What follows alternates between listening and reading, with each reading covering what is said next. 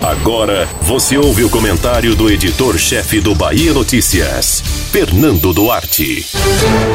A candidatura de João Roma ao governo da Bahia ajuda em larga escala a tentativa do PT de se manter no comando do executivo estadual. É contraditório que uma virtual candidatura bolsonarista tenha esse papel, porém não seria estranho avaliar que o palanque de Roma traga mais benefícios a Jacques Wagner na corrida pelo Palácio de Ondina do que ao esforço de reeleição de Jair Bolsonaro ao Planalto. Tanto que muitos aliados petistas torcem para que o ministro da Cidadania mantenha a empolgação até a campanha de 2022. O presidente Jair Bolsonaro não possui representação forte na Bahia.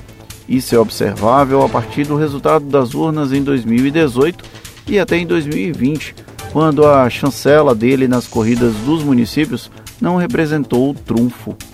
O bolsonarismo tem cristalizado um eleitor de extrema direita e conservador, somado ao antipetismo exacerbado, e dificilmente vai expandir suas fronteiras para além disso.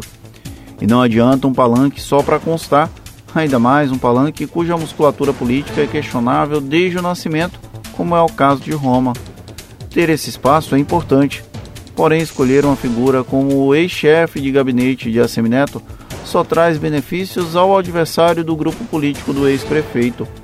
O entorno de Wagner tem se esforçado para colar a imagem de Assemineto à de Bolsonaro. Porém, a estratégia utilizada pelo ex-prefeito tem funcionado bem até aqui. O democrata usa uma distância regulamentar do governo, ainda que membros do partido sigam como ferrinhos defensores. É um pouco de marketing político? Sim, mas tem evitado que ele caia no colo do bolsonarismo. A alternativa, então, é associar o ex-prefeito de maneira colateral, ponto em que Roma cai como uma luva. Porém, não é apenas assim que o ministro ajuda o petismo na Bahia. A conta é muito similar à adotada em 2020 em Salvador, quando havia uma torcida secreta para que César Leite roubasse votos de Bruno Reis na corrida pela prefeitura.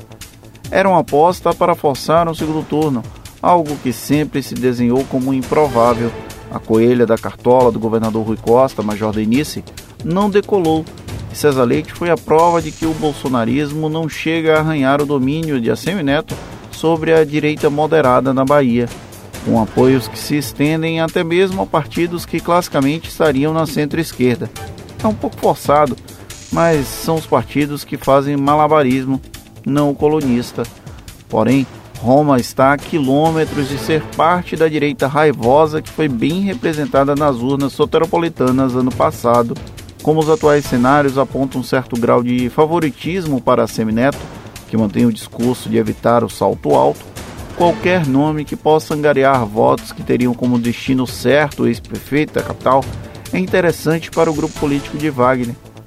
Por isso, não é estranho ver um nível de estímulo às escondidas para que Roma seja candidato ao governo da Bahia, com direito a falas que possam servir de injeção de ânimo para fortalecer a ideia de que o ministro é um nome forte para estar na disputa, em um mix de canto da sereia com mosca azul do poder. O nome de Roma, enquanto bolsonarista, beneficia muito Wagner, tanto que, ainda que não apostem tanto na competitividade do ministro, o entorno de Assemineto mantém a desconstrução dessa candidatura. E a engenharia para isso não chega a ser lá muito complexa. Resta saber quando todos os envolvidos vão se dar conta disso. Ao final do processo, a conta dos votos na ponta do lápis é o que vai definir os rumos dessas campanhas aqui na Bahia. Você ouviu o comentário do editor-chefe do Bahia Notícias. Fernando Duarte.